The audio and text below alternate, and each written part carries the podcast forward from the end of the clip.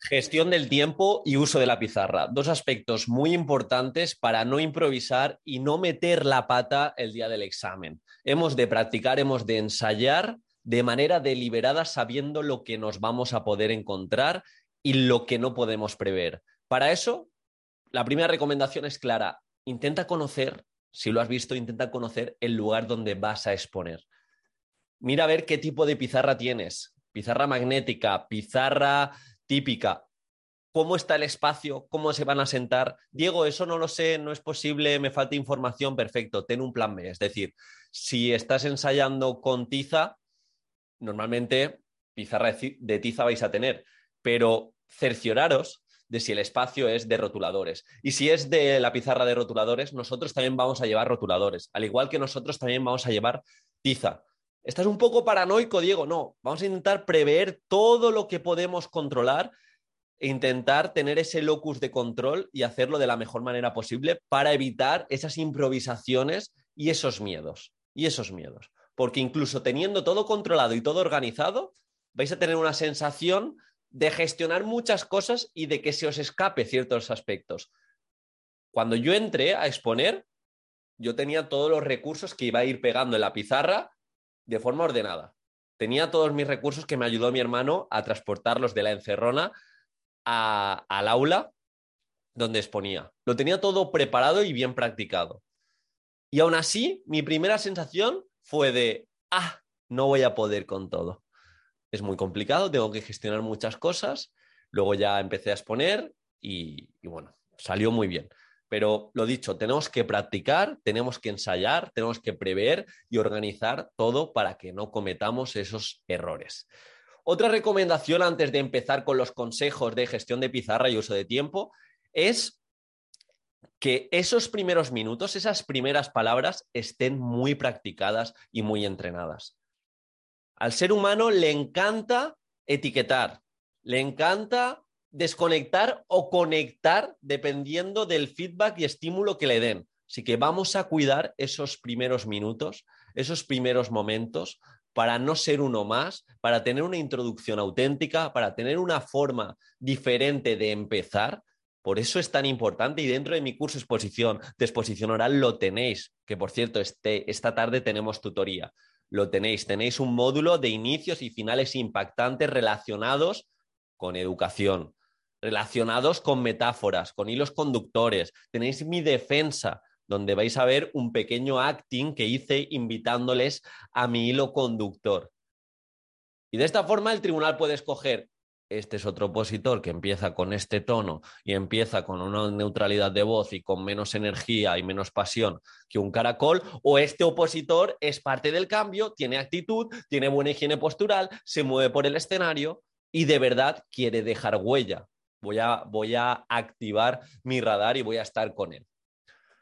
Eso lo más importante, conocer el lugar, primeros minutos muy ensayados, porque además esos primeros minutos vais a estar más nerviosos y como vais a estar más nerviosos, cuanto más practiquéis, más natural vais a sonar. Entrando ya en la pizarra.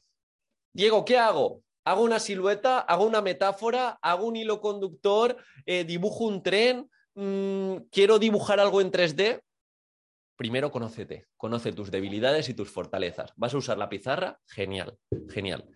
Primero hemos de comprobar si hay un estándar que nos obligue a utilizar la pizarra. Conozco a gente que sin utilizar la pizarra, simplemente mostrando recursos cuando podía, contando experiencias, historias, hilando los elementos curriculares, ha sacado plaza.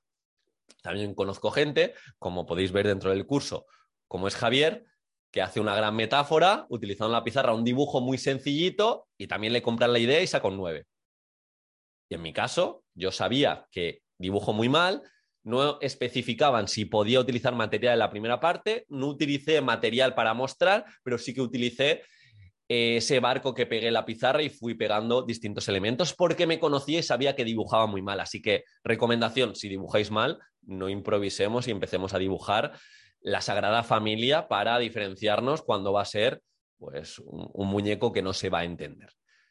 Vamos a intentar llevar cierto orden y si dividimos la pizarra en dos y para una, una, primera parte de la pizarra está la programación didáctica y vamos simplemente o destacando alguna cita, destacando algún elemento curricular que se entienda, y la otra parte la unidad didáctica, o si solo vamos a utilizar para la primera parte la programación, que esté muy claro. Y sobre todo cuando esté el producto final hecho en la pizarra, que os recomiendo que, que, ensayéis, que tengáis una pequeña pizarra o si no distintos folios pegados en la pared y ensayéis cómo vais a dibujar o cómo vais a escribir mientras habláis, cuidado que queda muy mal, queda muy mal el estar de espaldas, el estar de espaldas y no hablar o quedarte callado o eh, todo eso lo ensayamos para, de alguna manera, que el tribunal nos compre y que no desconecte, pero que lo que escribamos en la pizarra aporte. Aporte si tenemos que tocar los estándares. Podemos apuntar más o menos los estándares que tenemos en convocatoria y cuando lo apuntemos decir la metáfora o apuntar una cita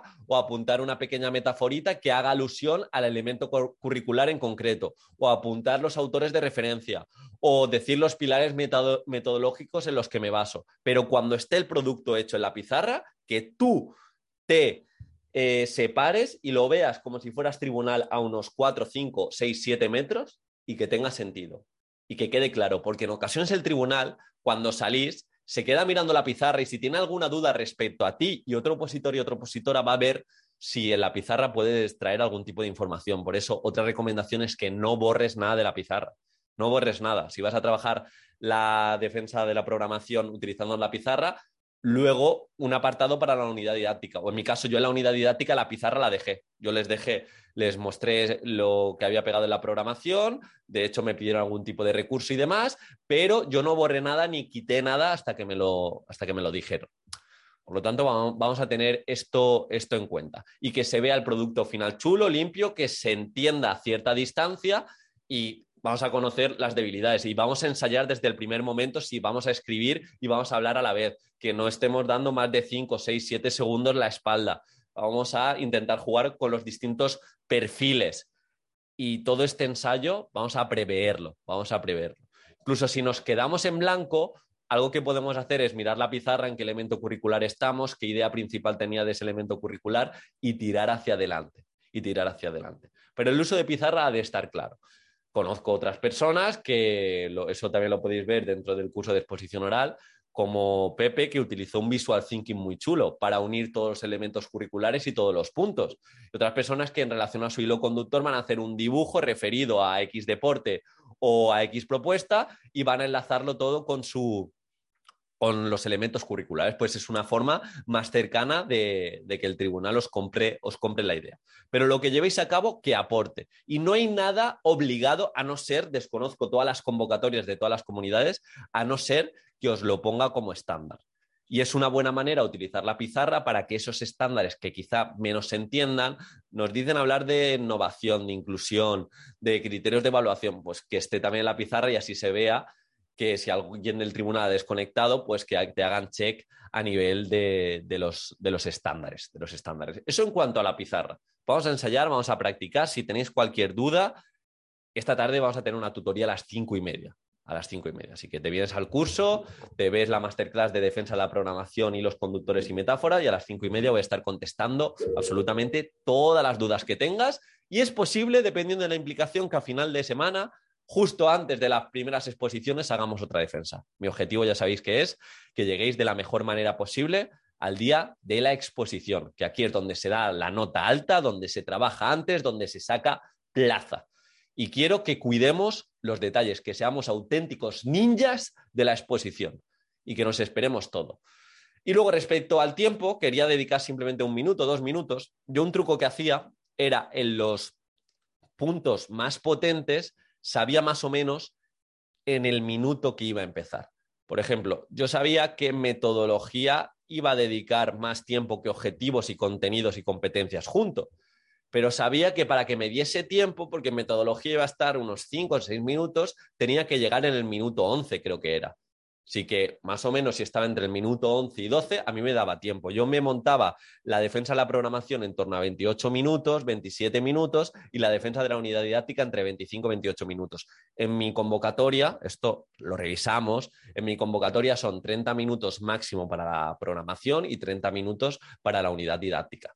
Por lo tanto, pues yo lo que hice, eh, al final, el día del examen tardé 46 minutos porque la programación pues fui un poquito más rápido y la unidad didáctica me centré mucho en las sesiones, pero eh, mm, la recomendación es que tengáis distintos puntos de anclaje para saber si vamos bien en cuanto al tiempo. Uno sería metodología, otro sería inclusión, que es el apartado de antes que, o sea, de antes de, la conclusión, creo que era minuto, minuto 23, minuto 24, y también en las sesiones. A mí me gustaba respecto a la unidad didáctica, si tenía 30 minutos, pues más o menos en el minuto 6 empezar con las sesiones y saber que tengo que acabar las sesiones por el minuto 23, 24 de la segunda parte. Me refiero que si sería un total y fuera una hora, sería el minuto 53. Pero que nos pongamos entre 3 y 4 tiempos de anclaje orientativos para saber si vamos bien y que no estemos todo el rato mirando,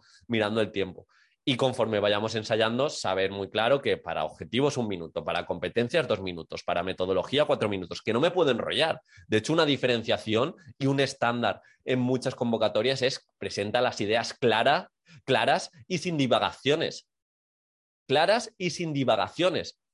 Más no es mejor, mejor es mejor. Entonces, respecto al tiempo, esto, si os dejan llevar reloj, que creo que sería lo más sencillo, eh, mirarlo un par de veces o lo dejamos, lo dejamos ahí presente, yo me acuerdo que tuve la suerte del lugar donde expuse tener un reloj de referencia que me ponían incluso ellos en su, en su mesita y otro al final de la clase, cosa que se agradece para más o menos meterlo en tiempo, pero que tengáis estos trucos. Y otra recomendación que quizá hablemos en los próximos días de guion y de encerrona es que la encerrona todo esto lo practiquemos. Practiquemos las miradas, practiquemos cómo vamos a empezar, los 5 o 10 minutos antes de entrar a exponer, yo practiqué muchísimo esos primeros minutos. También hice un pequeño esbozo de cómo iba a utilizar la pizarra. Si vais a hacer un dibujo, pues lo ensayamos. Normalmente se suelen parecer las clases. Es momento también la encerrona de probar rotuladores, de probar tizas, de probar dibujos, de probar que todo pegue bien, de organizar los recursos de forma que entremos y ya sea todo correlativo definitiva, practicar y ensayar todo. Queda muy poquito, hemos de cuidar todos los detalles. Cuando cuidamos 15, 20, 25, 30 detalles, supone una diferenciación de un 30 o un 40% respecto al resto de opositores y buscamos sonar diferentes y con sentido. Espero que te haya aportado este vídeo, que hagamos un, uso, un buen uso de la pizarra acompañada de nuestra narrativa un buen uso del tiempo para no cometer errores, de nada sirve. No es que en los 15, 20, 30 minutos que tengo quiero decir todo.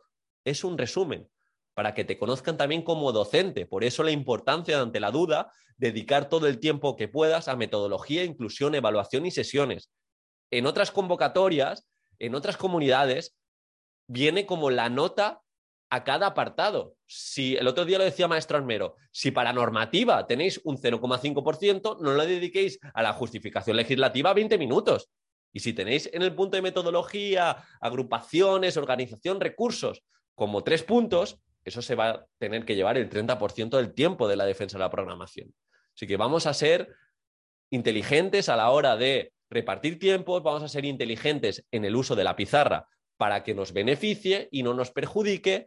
Y en definitiva, yo sé que con todos estos consejos de estos días vais a hacer una gran exposición y te veo esta tarde, entra al curso porque te va a venir bien, de verdad, le está aportando a todos los opositores y opositoras que están entrando estos días y esta tarde te vienes, te vienes, entras a la comunidad privada, compartiré el enlace una media horita antes y a las cinco y media, el tiempo que haga falta, vamos a estar resolviendo todas las dudas que tengas y todas esas aplicaciones para sonar brillante, sonar diferente, innovar, pero con sentido. Un abrazo y muchas, muchas, muchas, muchas, muchas gracias por todo el apoyo de estos días.